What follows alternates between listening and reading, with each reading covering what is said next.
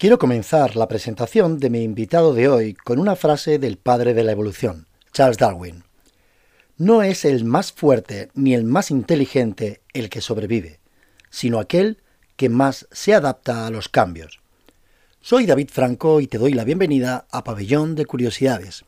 Hoy tengo el inmenso placer de charlar un ratito sobre supervivencia extrema con Carlos Vico.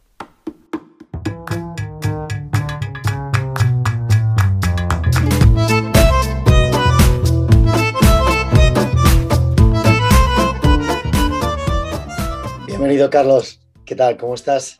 ¿Todo bien? muchas gracias.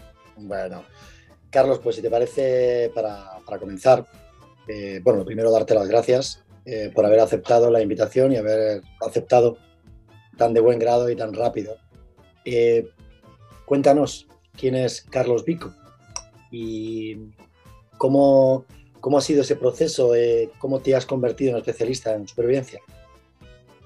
Bueno, eh, bueno, soy Carlos Rico, eh, soy especialista en el ámbito de la supervivencia extrema.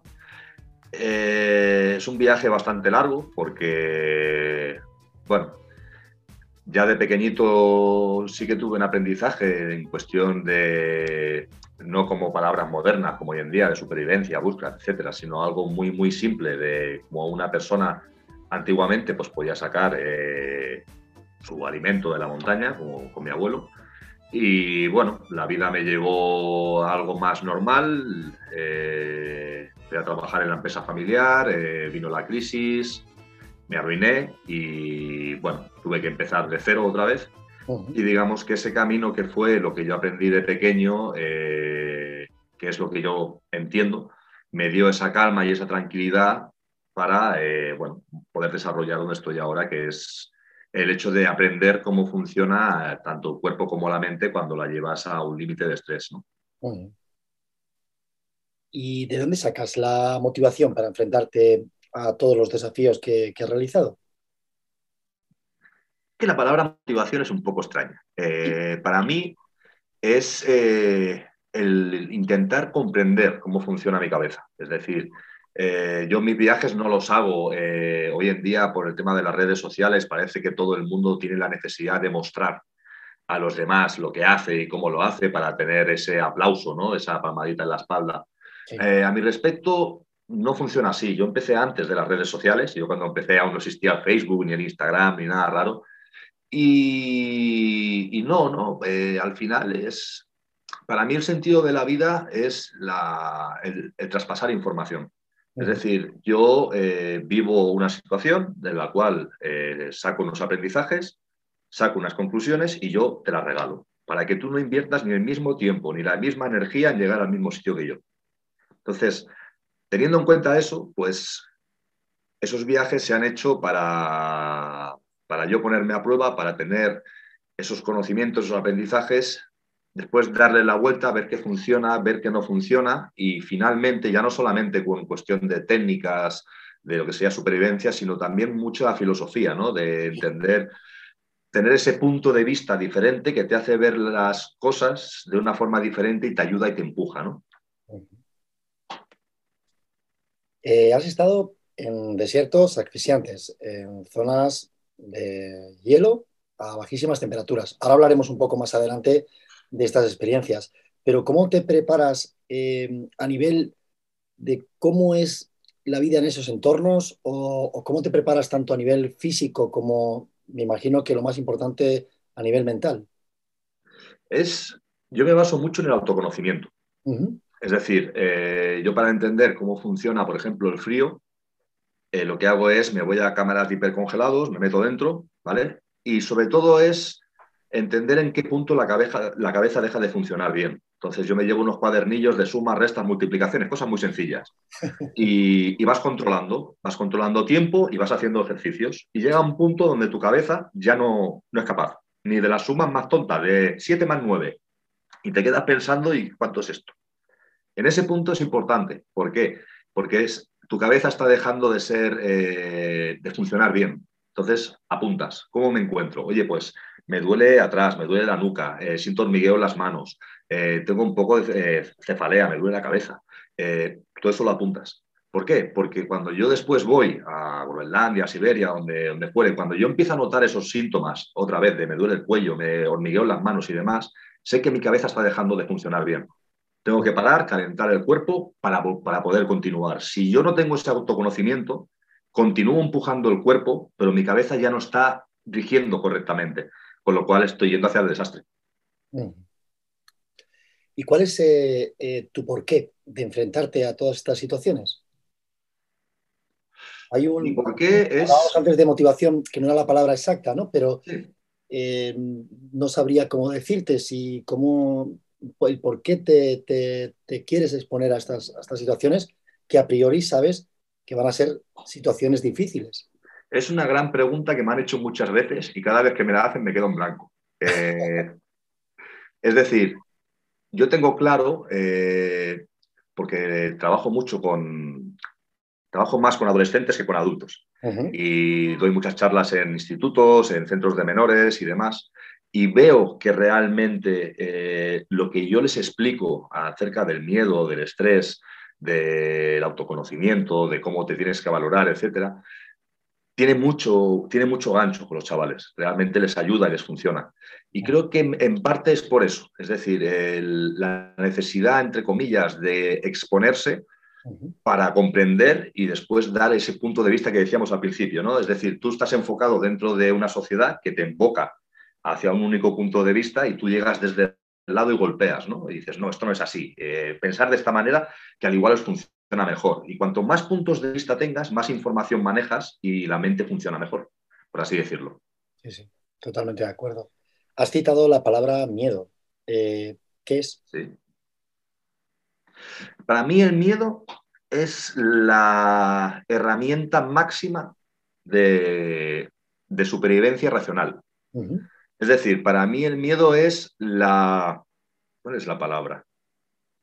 Es la proyección de mis puntos débiles hacia una amenaza, sea real o inventada. Es decir, eh, yo tengo una amenaza delante, puede, imagínate, yo que sé, un tío de dos metros y 120 kilos que me quiere golpear, me quiere pegar. Pues mi cabeza me va a decir, Buah, pues o no, eres bueno pegando, el tío es más grande que tú, etcétera. Está lanzando mis puntos débiles. ¿Para qué? Para que yo cree las estrategias adecuadas para evitar ese, ese desenlace que no quiero, esa consecuencia que no quiero. A partir de ahí empiezo a trabajar.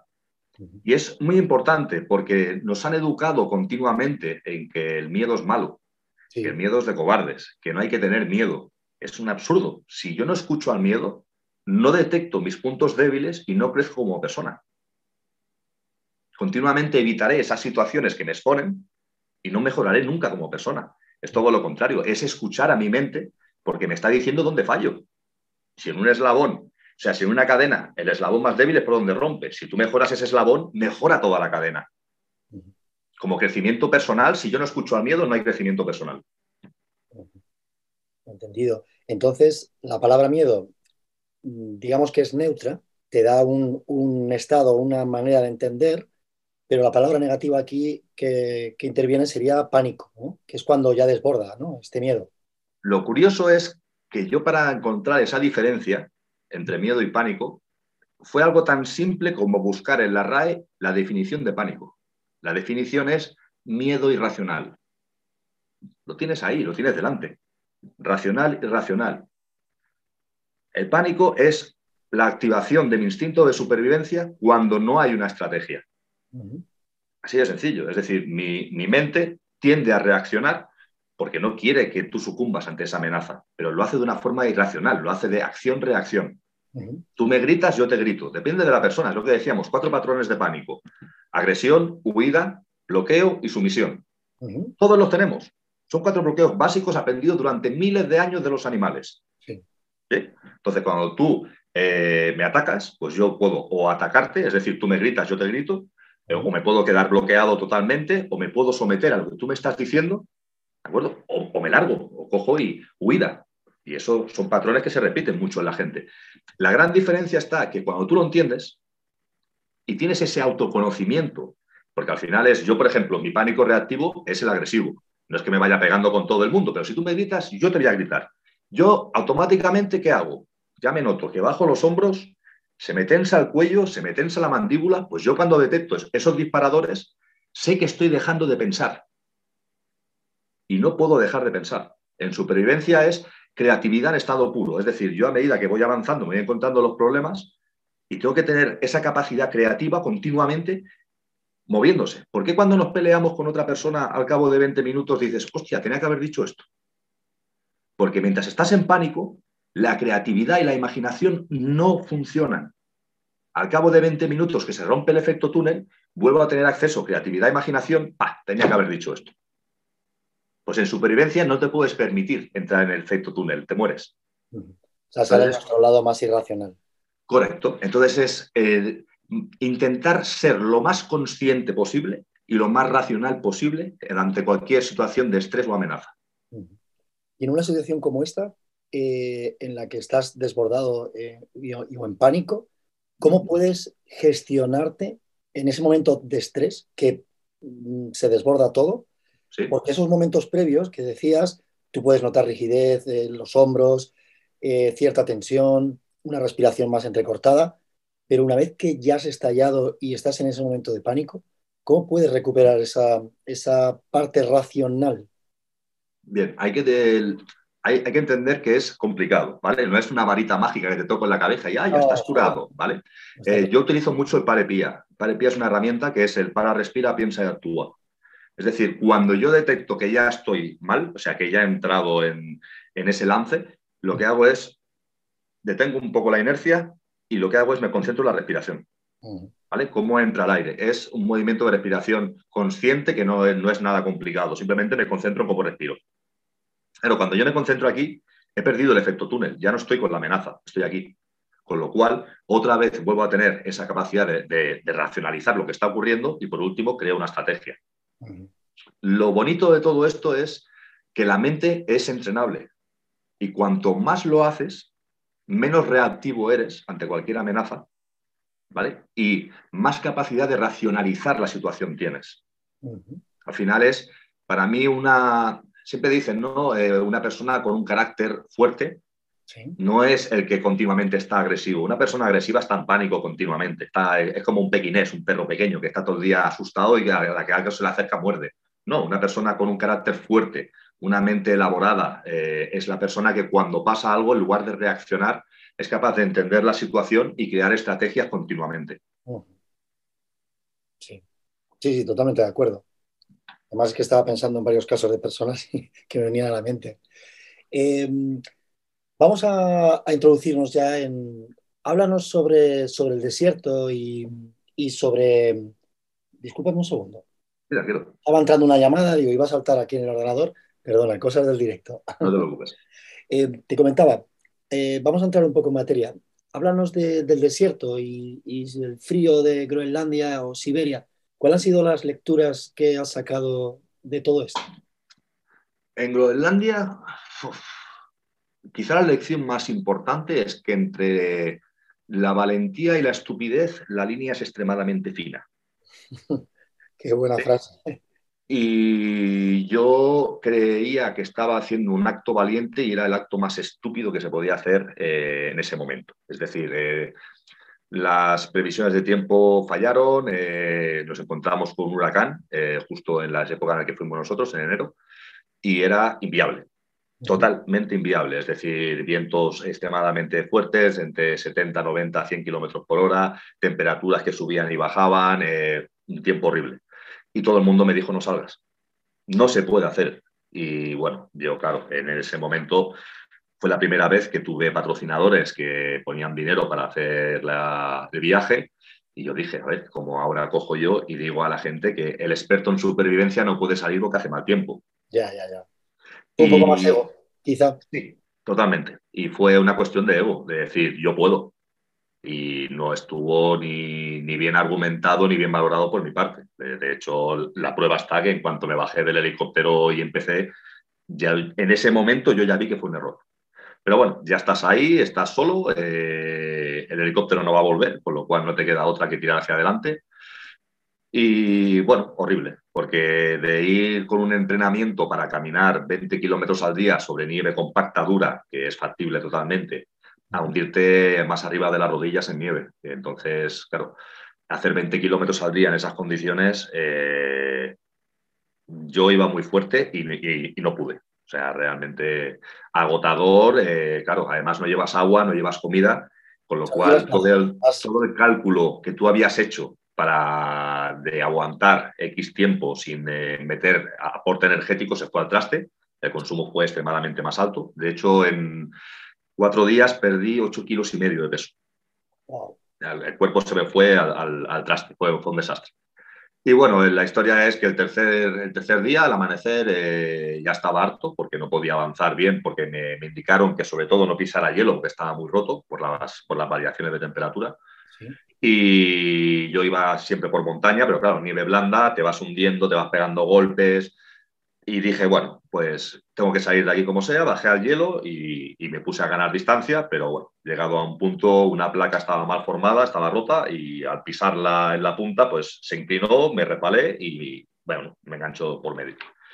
Y la historia fue, bueno, de cómo, de cómo una vez caes al agua, eh, consigues salir de ella, pides rescate, pues fueron 14 horas eh, desde que yo me caí hasta que llegó el equipo de rescate, ¿no? Claro, dicho así, suena rápido. Sí, sí, claro, no, claro, pero son los segundos allí es una vida. Correcto. Entonces es cómo intentas secar la ropa, cómo intentas calentar el cuerpo, cómo intentas no temblar. Ya no solamente porque es un gasto de energía brutal. ¿Cómo sales de, esa placa? ¿Cómo sales de, ahí? Porque la, la, gracia fue que yo estaba relativamente cerca de la orilla. Entonces, cuando eso pasó, yo me escurrí para abajo y justo cuando pasa el culo, que es lo que pesa, la placa, claro, cierra y te deja enganchado. Me enganchó por aquí, por el cuerpo. entonces es... Son kilos y kilos de hielo.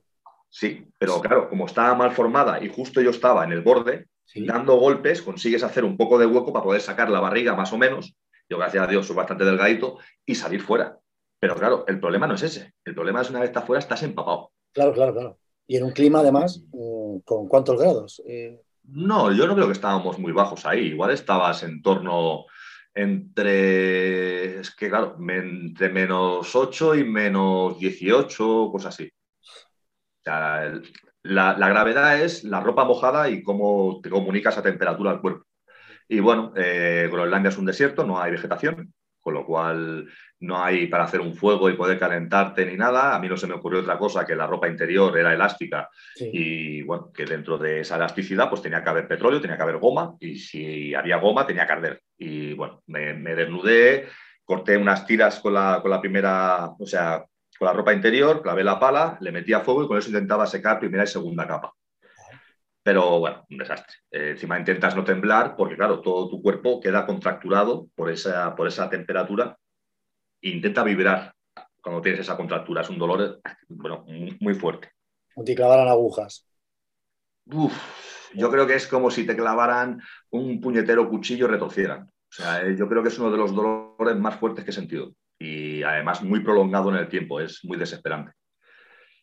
Y nada, eh, ya te digo, es la, la historia esa, ¿no? De cómo funciona tu cabeza a mí la, creo que es la gran, el gran aprendizaje. Yo creo que es el viaje, eh, sin duda, donde más ha aprendido, pero es por la cantidad de horas de exposición a ese límite. Es decir, tú puedes tener, eh, yo qué sé, puedes estar haciendo una escalada y tener un susto. El susto es un segundo, un segundo y medio, dos segundos. Pero el estar expuesto a ese, a, a ese límite durante 14 horas es increíble. O sea, el, aprendizaje es brutal, porque ves cómo tu cabeza eh, reacciona haciéndote ver lo que ella crea que necesita, que tú necesitas ver. en hipotermia se produce lo que es la, muerte dulce, y lo que pasa es que te duermes. O sea, te vas cansando, te vas cansando, te duermes, como cuando vas conduciendo se te cae la cabeza. Sí, sí, sí. Pues yo recuerdo desde ver un oso salir de mitad de la ventisca y salir cagando leche porque dice que, que me come, pero no había oso, eran las, propias alucinaciones. Claro, y de golpe no haber nada. Y te quedas con la cara de, ¿pero qué está pasando? Claro, al principio pasa una vez a la hora, quizá dos, pero a medida que te vas agotando, es mucho más recurrente y llega un punto donde es un continuo. Todo se mueve, todo te habla, todo te grita, todos son sonidos, colores, todo es increíble. Claro, y yo estaba consciente, es decir, yo era consciente de que eso me estaba ocurriendo. Y la más consciente es de sentir a mi hija llorando como si estuviera metida en la nieve, ponerte a escarbar como un loco y a los 10 segundos, 15 segundos de estar escarbando, quedarte mirando y decir, pero tío, ¿qué te pasa? estás, estás solo, te estás volviendo loco. Y ser consciente de que te estás volviendo loco, que es lo más cojonudo. Claro, y va pasando el tiempo y eh, dentro de esa conciencia de entender lo que te está pasando y entender que ese rescate quizá no llegue y, llega a un punto donde, bueno, llegas al límite donde tu cuerpo ya deja de temblar porque no le queda energía, eh, dejas de sentir frío, dejas de sentir todo y sabes que no sales. Claro, y en ese punto pues es primero morir mal, que digo yo, porque estás en continua lucha y, en pánico por morirte, pero llega un punto donde hay una aceptación de la situación y donde entiendes pues que no hay más. O sea, has ido ahí, has luchado como un jabato, eh, has hecho todo lo que has podido. Además, yo soy muy analítico y después eh, he analizado mucho esa situación desde fuera, ya en frío, desde casa, a analizar de a ver, con lo que yo llevaba encima, ¿qué se podía haber hecho? Y no había nada más. O sea, no, no he sido capaz de llegar a, ninguna conclusión de que digas, hostia, pues hubieras hecho esto diferente, hubiera sido diferente. No, no he conseguido llegar ahí. Pero claro, llega a ese punto donde aceptas la situación, mandas un mensaje a casa, dices, mm, no hay pena, gracias por todo. O sea, es un mensaje de, despedida. De despedida, totalmente. Eh, pero el punto no es la, la, despedida, porque si hay una cosa que tengo muy claro es que cuando te mueres estás solo, no hay nadie. ¿Vale? Y es la aceptación propia, es decir, es la rotura total del instinto de supervivencia porque ya se ha abandonado, es decir, el instinto de supervivencia ha dejado de existir y ahora eres tú en ese momento que es único y exclusivo tuyo, donde no hay nadie más, aceptando que es tu momento final. Y es, eh, no sé, yo siempre digo que la gente tiene mucho miedo a morir. Morir no da miedo, lo que da miedo es no vivir. Sí. ¿Vale? Y puede quedar muy filosófico y muy bonito y muy no sé qué, pero es real no tengáis miedo a morir. O sea, lo que da miedo es que tu vida sea una mierda. Pero el morir no da miedo. Ya te digo, cuando llegas al momento es un. hostia, suelta, tío. Relaja. ¿Entiendes? Y bueno, tuve la, gran suerte que en ese momento de uh, suelta, relaja, justo llegó el equipo de rescate.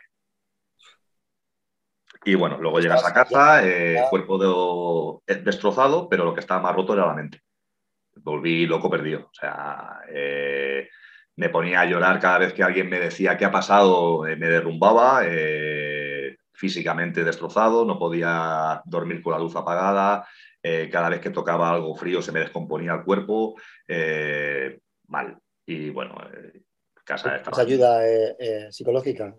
sí, correcto. Tuve que ir al psicólogo que me ayudara y tal, pero bueno, en casa se pensaban que me iban a tener que meter en un psiquiatra porque se me había ido la cabeza. Y bueno, esa, a raíz de ese trabajo, de esa ayuda, de, ese, de que toda la familia te apoya, de que todos te están ahí, poco a poco eh, vas dándole la vuelta. Yo tuve la gran suerte que un buen amigo me trajo unas libretas y unos polígrafos y me dijo, tío, escribe lo que te pasa. Y el hecho de racionalizar, es decir, es, yo sé que mi cabeza en ese punto estaba en pánico puro, pero el buscar las palabras para explicar lo que me ocurría en ese punto lo estás racionalizando. O sea, estás buscando la palabra para definir lo que te ocurre. Y en ese punto que tú estás buscando esa capacidad de racionalizar, el, pánico desaparece se convierte en miedo. Y con el miedo se puede trabajar. Entonces, entiendes la situación, entiendes qué te pasó allí, entiendes por qué tienes miedo, y es normal que tengas miedo. Yo estuve, claro, en Groenlandia en enero hay seis horas de luz al día. Esas 14 horas, de esas 14, 9 horas fueron en oscuridad imagínate estar a oscuras, estarte congelando en una ventisca de 90, 95 kilómetros hora que el helicóptero no podía salir, era imposible. Claro, claro, lo tumbaba. Entonces es, y yo recuerdo además estar en mi cama durmiendo y sentir el ruido del viento. Y estar todo el rato tocando la cama y por saber que no había nieve, sino que estaba tocando sábana. Y ese, ese, ese miedo se te ve, o sea, ese pánico se te mete en la cabeza y te destroza.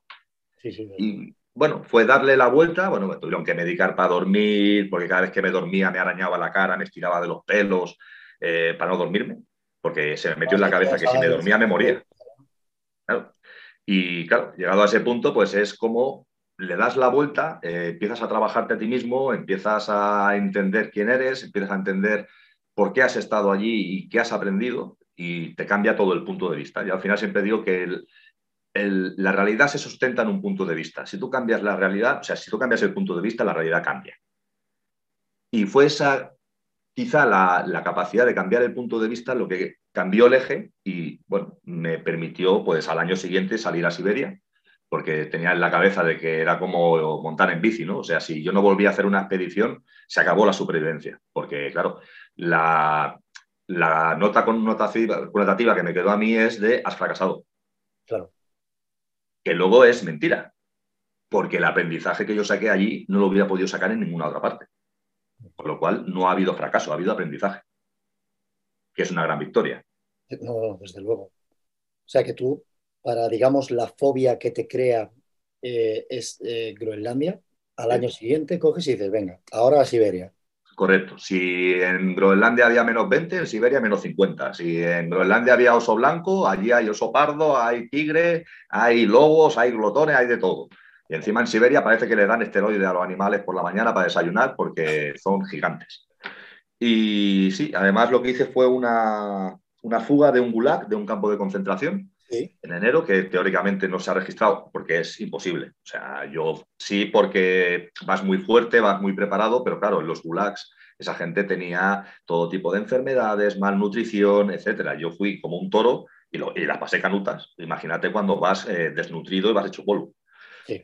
Y bueno, la historia fue de que, bueno, salir del gulag con, eh, con creo que fueron ¿cuánto era? No sé si eran seis horas, seis horas de ventaja, me parece, con el equipo perseguidor, que eran cuatro cazadores rusos que tenían que intentar darme caza. Ellos iban con ropa moderna y yo iba vestido de los años 30, con ropa de eh, botas de cuero, trozos de piel de animales para impermeabilizar, desastre.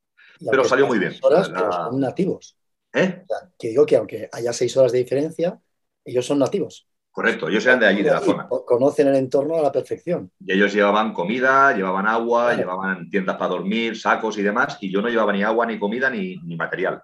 O sea, iba con lo que iba vestido, eh, un cuchillo grande, que además me, lo había hecho yo, era una modificación de una tajamata. Eh, ¿Qué más llevaba? Llevaba un ferrocerio la, y la cantimplora para poder derretir nieve. Y ya, y con eso tiramos. Y la verdad que muy bien, porque Siberia es un entorno espectacular, con una vegetación espectacular. Yo recuerdo estar a menos 50 sin camiseta, porque le había prendido fuego a un árbol y estaba sudando al lado del árbol con una, bueno, aquí parecía la falla de Valencia. Y, bien, la verdad que es una, una, experiencia muy positiva, pero me, aunque quede feo decirlo, eh, no fue tan dura ni tan brutal como Groenlandia. Groenlandia, la verdad que fue, eh, no sé, eh, es como si fueras un mosquito y de golpe pasa un trailer a 120 y te estrellas contra el cristal, ¿no? Es, romperte por todos lados y, el, y el sacar información fue, fue espectacular. En cambio, Siberia sí que es duro, sí que es eh, muy motivador porque continuamente sabes que te están persiguiendo, tienes que dormir poco, hacerte el refugio rápido, eh, son las mismas seis horas de luz al día, con lo cual tienes mucho viaje en oscuridad eh, y es muy bonito, pero Groenlandia fue, fue un martillazo en el pecho que te pone, te pone otra vez enfilado. ¿Y en algún momento en, esa huida te pasaron o te volvieron los fantasmas de, Groenlandia? Piensa que además toda la, ruta de Siberia se hizo sobre un río helado. O sea, continuamente iba pisando hielo. Claro, tú... Eh, cada, vez que pisas y oyes el, crujido, es como, ¡buah! Se va a romper, se va a romper, se va a romper. Y vas paso a paso, no se rompe, paso a paso, no se rompe. Pero sí, pues sobre todo las primeras quizás seis horas vas muy, muy asustado. Después no, porque ya te cambia el, modo. Eh, y ya es, además es, es muy espectacular porque se produce el, eh, punto de ruptura que, digo yo, que es cuando tu mente entra en modo supervivencia. ¿Vale? Que, dicho así queda muy espectacular, muy rambo, pero es, tú sabes de dónde viene el viento por los pelos, por los pelos de las orejas. El viento viene de allí los olores, los movimientos. Eh, estás, tienes tanta hambre que tú vas caminando y ves un árbol caído y sabes si en ese árbol hay termita o no, solo con verlo de lejos. O sea, toda tu mente cambia y se focaliza en que no mueras allí. Se agudizan los sentidos, ¿no? Sí, pero todas aquellas preocupaciones que tú tienes en tu día a día, que al final son banales y te las, y te las has puesto tú mismo, en la gran mayoría, desaparecen. Sí, sí. O sea, no piensas, es, a final de mes tengo que pagar la hipoteca. No importa. Entonces, toda tu mente se focaliza ahí, en ese punto en el que estás, y simplemente empuja, empuja, empuja. Y es una pasada, es una barbaridad, porque además la mente se abre. Se abre y entiendes todo. O sea, yo recuerdo estar en mitad de Siberia caminando y estar pensando en la leyenda de San Jordi. Tú fíjate, la ida de olla. Y estar ahí pensando y, tú dices, ¿y el tío este por qué mataba al dragón? Y al final llegas a la conclusión de que, que, no es el dragón, sino que es la historia, porque al final tiene unas connotaciones en cuanto a valores y educación que antiguamente la gente no sabía leer, entonces se comunicaba a través de las historias para que los niños en las historias delante del fuego aprendían esos valores, esa, valentía y tal. Y toda esa historia y esa movida, tú estás caminando y la tienes ahí flotando y todas las conversaciones que yo puedo haber tenido con mi padre, con mi madre, con familiares, con amigos y tal, de golpe todo encaja. Y ves que aquella conversación se compagina con esta, no sé, es una manera muy, muy rara de pensar. Y a, mí la que me hizo entender por qué pasa eso es el libro del El hombre en busca del sentido. Víctor Frankl. Correcto. Y él lo explica, que los presos dentro del campo de concentración, cuando se sometían a esa inanición, etcétera, tenían unas capacidades brutales para aprender idiomas, para memorizar libros, etcétera. Y eso es real, porque la mente funciona así en ese estado. Y a mí ese libro me dio la explicación que yo, no, que yo no era capaz de darle, de que realmente cuando te vas al límite, de que tu mente sabe que no vas a salir, y se produce ese punto de ruptura, eh, la mente trabaja muy diferente, muy diferente. Me viene nuevamente una historia que es de, un aventurero, posiblemente uno de los mayores aventureros de la historia, que es Shackleton, eh, que quiso cruzar la, Antártida en trineo y, y, su barco, el Endurance, encalló en el hielo. Y estuvo durante todo, bueno, yo creo que fueron cerca de dos inviernos, dos inviernos árticos, eh, sobreviviendo con toda la tripulación. Salieron nada más victoriosamente, o afortunadamente, todos eh, vivos. Y, él lo que hacía era obligarles a reunirse todos los días y, hacer una manera de, que pudieran tener la moral alta y, hacer deportes eh, de equipo. Y, me recuerda un poco, en cierto modo me ha venido un poco a la, a la idea, a la cabeza, tu historia ahí en Groenlandia. Sí, sí, increíble. Es esa necesidad quizás de mantenerse lúcido, mm. para que la mente no se vaya. Es decir, para mantenerte en ese lado racional, entender dónde estás, entender con quién estás y mantenerte en esa, en esa línea de actuación, ¿no? Porque la, mente, cuando la dejas ir, se va muy lejos, ¿eh? Y cuesta mucho traerla de vuelta. ¿eh? ¿Y crees que todo, cualquier persona puede estar eh, preparada para, para una situación así tan extrema? No, me cabe la menor duda. Es decir, el, yo creo que el gran fallo en el ámbito de la supervivencia es que siempre nos centramos en el entorno. Supervivencia en hielo, supervivencia en, en arena, supervivencia en jungla. No, supervivencia es un instinto. Y es como yo soy capaz de gestionar ese instinto ante una amenaza para ser racional. Es decir, tú imagínate una mujer maltratada. Hay supervivencia ahí una persona con cáncer, una persona a la que se le muere un hijo. Es decir, eh, todo es supervivencia. Lo que pasa es que yo la manera de estudiarla ha sido eh, yendo a una situación donde me pongo, me expongo a ese límite para aprender. Pero la supervivencia es parte total de nuestro día a día, total. Y es esa capacidad que tienen las personas ante una situación donde se les expone a esa amenaza y a ese límite, la resiliencia que decíamos, el saber sacar ese punto de vista, esa forma, esa estrategia que me permite sortearla y seguir hacia adelante. Al final ya te digo, no es una cuestión de, no, vamos a entrenar para ir, no hace falta, ya he ido yo, ya te explico lo que hay. Ahora tú haz otra y luego me la explicas. Y cambiamos de clima extremo, el desierto. ¿Qué arena.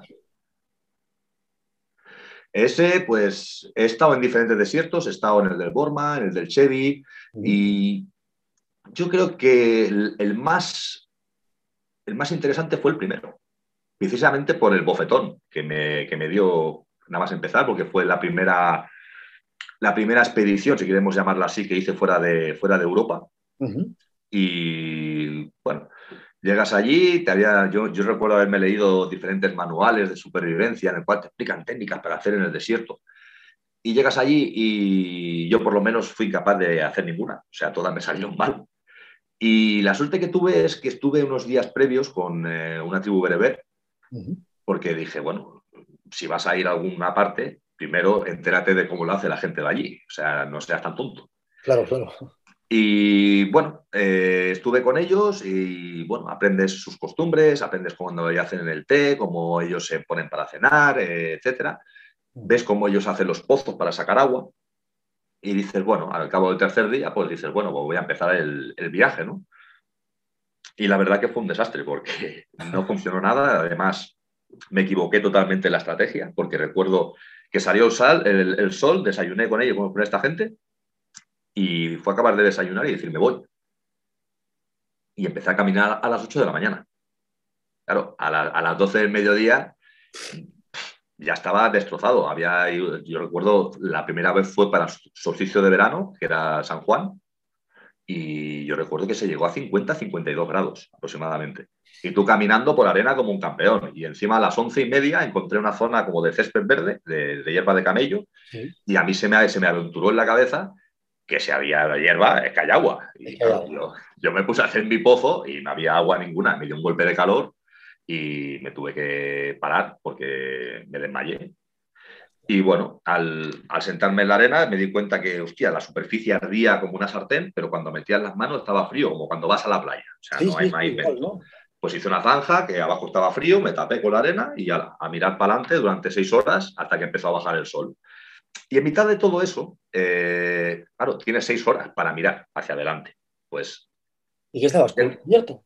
Sí, sí, o sea, me tapé del, del, cuello para abajo con arena. Fuera estás a 50 y debajo de la arena, pues igual estás a 20.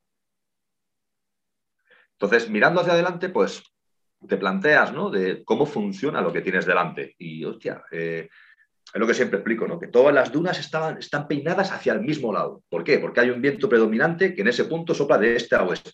Y mm. cuando yo caminaba por la, por, la mañana, la arena estaba dura, pero a mediodía está blanda. Eso quiere decir que durante la noche hay humedad, la arena la absorbe y se pone dura, y que luego con el calor del día esa humedad se evapora y la arena se pone blanda. ¿vale? Si durante la noche reconocemos que hay humedad ambiente, que ese viento que sopla de este a oeste la empuja esa humedad contra las dunas, Coño, si yo voy a la duna más grande, que la que tiene más superficie, tendrá más capacidad de absorber agua y será más fácil encontrarla en la base. Pues me fui a la duna más grande que vi, en la base, por el lado donde pega el viento, hice un pozo, dos palmos, agua. Claro, dentro de esa lógica es. Y entonces, una vez encuentras la lógica, cómo funciona el desierto, es relativamente sencillo entender cómo va a funcionar. Pero lo más triste de todo es el, ser tan tonto como para no haber analizado desde un inicio que ningún animal en el desierto camina bajo el sol por gusto. Es decir, todos durante el día se entierran y caminan durante la noche.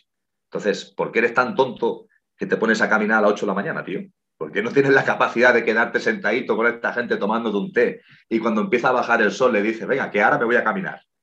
Y los bueno, que estabas con ellos no te dijeron, pero, pero chico. Sí, sí, el, no, el tío me lo dijo, ah. más de la cabeza, ¿sabes? Pero claro, dentro de, de, tu valentía, estupidez, lo que decíamos de la línea roja, de que se para, ¿no? Pues tú dices, no, no, que sí, que sí, que yo me voy, ¿sabes? Y el tío te decía, pero que está mal de la cabeza, y tú, venga, va, hasta luego.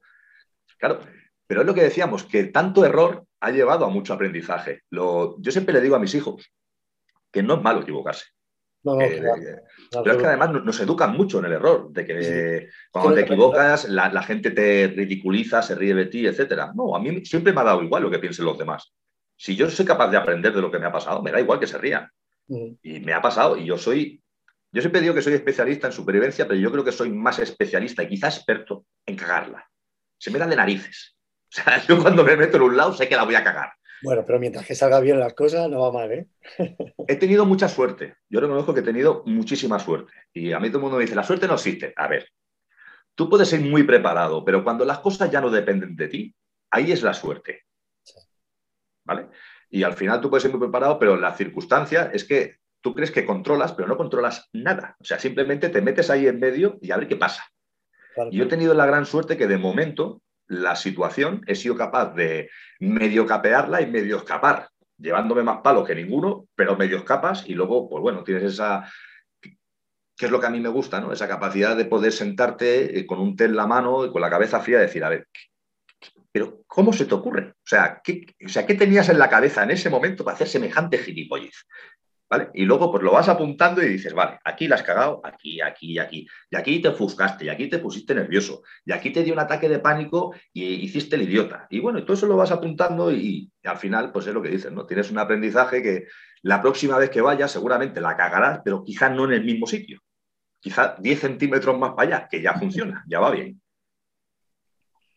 Bueno, pues nada, si es que ya sabes, es que al final el aprendizaje es a base de, error, si es que es, así, es lo que tú decías, desde luego. Y, a qué le tienes miedo? A todo. A todo. claro, o sea, yo para mí el, miedo no es malo, para mí el miedo es muy bueno. Y miedo lo tiene todo el mundo. Si tú estás en el cuarto piso y no tuvieras miedo, a bajar a la calle saltarías por la ventana porque es más rápido que bajar por la escalera. Sí, sí, desde luego. Entonces yo reconozco que yo tengo miedo a todo. La gran diferencia es que lo gestiono muy bien. Entonces, lo que quedan son esas pequeñas. Yo, es que la mente para mí es como una cerradura. ¿En qué punto? En que una cerradura barata la abres de un golpe. Una cerradura buena mm, te va a costar mucho más abrirla. Pues una mente eh, cultivada, trabajada, es una cerradura cara. Es decir, hay muy poquitas cosas que consigan hacerte reaccionar y, hacerte entrar en pánico. Pero te decía, no es una cuestión de que yo te quede con la varita en la cabeza. No, es una cuestión de que poquito a poquito te vas, te vas conociendo cada vez más, eh, tienes esa capacidad de, frenarte antes, de ver por qué esa persona está gritando, ver por qué esa persona está nerviosa, entender que si yo la hago racionalizar, es decir, un tío que está gritando, tú le preguntas, ¿estás bien? ¿Te puedo ayudar? Hostia, normalmente va, se va a quedar quieto y te va a decir, oh, ¿y qué ha pasado? En el momento que el tío racionaliza, ya lo has bajado del pánico, ya lo están manipulando. Entonces, Miedo, sí, le tengo miedo a todo. Pánico, hay cosas que me dan pánico, pero no las voy a decir, porque yo siempre digo que los pánicos son llaves que te permiten abrir la puerta. Entonces, me, los guardo para mí. Claro. Carlos, ¿en qué estás metido ahora? Eh, ¿Tienes algún nuevo reto en mente? Ahora mismo, yo qué sé, estoy metido en todos lados. Porque estoy con el segundo libro, eh, estoy eh, con una productora que estamos mirando a ver si hacemos un programa para televisión. Eh, estoy con otra productora que estamos grabando pequeñas piezas de supervivencia, que ya llevamos grabadas ciento y pico, que son de técnicas cortas de supervivencia. Así que parece la tontería, pero sacar ciento y pico técnicas rápidas de... es complicado. Y estoy también que quiero empezar a estudiar psicología en la universidad. Tengo un montón de frentes abiertos, teniendo en cuenta que soy padre, que soy divorciado y que tengo que trabajar también. Entonces es como un... Pero bueno, la verdad que bien, la verdad con, ganas, con, ganas de seguir empujando, seguir aprendiendo y ya ver hasta dónde llego. No, claro.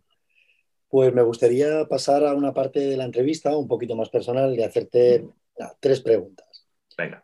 Eh, siempre suelo más o menos hacer las mismas preguntas y, y me encanta leer y y es una manera también de, aprender y que vosotros también me, ayudéis ¿no? con, con, esto. Entonces, ¿qué tres, libros eh, nos podrías recomendar y por qué? ¿Por qué los escoges? Mira, a mí un libro que me ha encantado y no lo he acabado nunca, lo he empezado cinco veces y nunca lo he acabado porque llega a un punto donde ya no, me cuadra, es el de Sapiens. Creo que tiene un punto gamberro y un punto de vista muy diferente de lo que es la, evolución humana en la historia. Pero también es una explicación muy buena de cómo funciona el miedo y de cómo han usado el miedo continuamente para manipular a la humanidad, a la sociedad en concreto. El otro es el que decíamos antes, El hombre en busca de sentido. Creo que también es una pieza muy clave eh, para todo. Y luego te diría, no te diría un libro, te diría un género. Me encanta la fantasía. ¿En qué punto? En que no tienes los límites reales de la, de la realidad, ¿no? Es decir, esos, esos límites que, nos pone la realidad no existen. Entonces, creo que es mucho más fácil eh, llevar la mente más allá en ese género. precisamente por no estar acotado por límites. Muy bueno. Si no te hubieras dedicado a hacer estos retos, eh, ¿a qué te hubiera gustado dedicarte? Ahora, bueno, estás comentando que, quieres emprender y empezar a estudiar psicología. Sí, pero no, para, pero no para ejercer. O sea, quiero, ¿no? quiero estudiar para yo entender. Creo que tengo un instinto de protección extremadamente alto. Eh, mucho. Es decir, tengo, yo cuando veo algo que alguien está haciendo o dañando a alguien, se, me, va la cabeza. Eh, no mal, sino que tengo que intervenir. Y creo que bombero me hubiera encantado. Eh, y si no, quizá te diría profesor de colegio. Porque considero que es una de las profesiones mm, más ninguneadas que existen. O sea, los profesores realmente están moldeando a las próximas generaciones. O sea, tienen un, peso espectacular y la gente parece que no, los profesores, no, no, no al revés, tío. O sea, e, esa persona está aguantando a 30 adolescentes durante 8 horas al día. Ojo, que yo prefiero, que yo prefiero Groenlandia, ¿sabes? Pero profesor me hubiera encantado. Y con tu experiencia, con lo que has vivido, me decías mm. que, tienes, que tienes dos hijos, ¿no? Sí, una niña y un niño. Una niña y un niño. ¿Qué le dirías a uno de tus hijos si te dice, oye papá, que, quiero dedicarme a lo que haces tú y quiero dedicarme a hacer retos y a hacer supervivencia extrema? Le enseñaría todo lo que sé y le acompañaría en la primera. Yo considero que el... hay una parte de egoísmo en lo que yo hago. Es decir, eh, te expones obviamente a morir, ¿no? Como cualquiera pero digamos que tus probabilidades son bastante más altas en, esos viajes, porque obviamente vas sin agua, sin comida, la capacidad de reacción para que alguien te pueda ayudar es casi nula eh, y la exposición es muy alta. Pero considero que me ha hecho mejorar mucho como persona. Yo de, eh, antes de dedicarme a esto, eh, yo heredé la empresa de mi padre, y a mí todo, toda mi vida se basaba en ganar mucho dinero, en que la gente cuando te viera pasar diga, hostia, el Dico, mira qué coche lleva, mira qué casa tiene, ¿no? Y cuando lo pierdes todo, pegas el cebollazo, eh, yo eh, además he entendido a posterior, a través de analizarme a mí mismo, ¿no? que eh, yo sentí mucha vergüenza es decir, de que la gente me mirara, ¿no? Y yo me, le, di la espalda a mi familia, le di la espalda a los amigos, le di la espalda a todo el mundo. Y yo para mí era, todo el mundo me da la espalda, no, te la estás dando tú solo. Y te quedas solo y no pides ayuda a nadie. Y, hostia, hay un nivel de aprendizaje ahí espectacular que me ha llevado a donde estoy. Pero es que yo creo que precisamente el entender lo fácil que es morirse, entender cómo funciona la mente y demás me ha hecho ser muy, muy buen padre. O sea, yo actualmente me considero muy buen padre, porque procuro disfrutar tantos momentos como pueda de mis hijos. Y si mis hijos necesitan estrellarse tantas veces como me he estrellado yo para aprenderlo, yo los acompaño y los pongo delante de la pared. Qué bueno. Me gustaría acabar esta, esta charla eh, con una frase que un poco viene a decir un poco algo que, has comentado tú antes. Y hablábamos sobre la muerte. Y es de un periodista muy simpático, que hace, bueno, más que simpático, es un poco payaso, que se llama Norman Cushing. Y dice que la muerte no es eh, la mayor pérdida de la vida, sino la mayor pérdida es lo que muere por dentro de nosotros mientras que vivimos. Y me parece una, una grandísima frase que comentabas tú algo muy, muy, muy similar. Sí. Bueno, porque al final yo creo que es un poco en la, caja de zapatos que nos meten a medida que crecemos, ¿no? Donde tienes proyectos, te compras una casa, de golpe ahora te has puesto una soga al cuello porque tienes que pagar un alquiler, una hipoteca, pero es que es, te obligan a esa necesidad, te obligan a, meterte en ese, en ese yugo, ¿no? Y es correcto, yo también lo he hecho, como todos los demás, pero eh, considero que no hay que dejarse es decir, yo voy a estar ahí y voy a ponerme debajo del yugo, sí, pero voy a saber que estoy en el yugo, voy a ser consciente de ello y voy a hacer todo lo que pueda para tener la mínima necesidad estar ahí. Vamos, lo suscribo totalmente. Pues Carlos, un placer. Eh, me ha encantado charlar contigo. Te conocía de redes sociales y de haber visto algún vídeo tuyo en, YouTube y, la verdad es que me ha encantado esta charla. Ah, yo, que, que, bueno, hayas sacado este tiempo y, trataremos de, vernos prontito.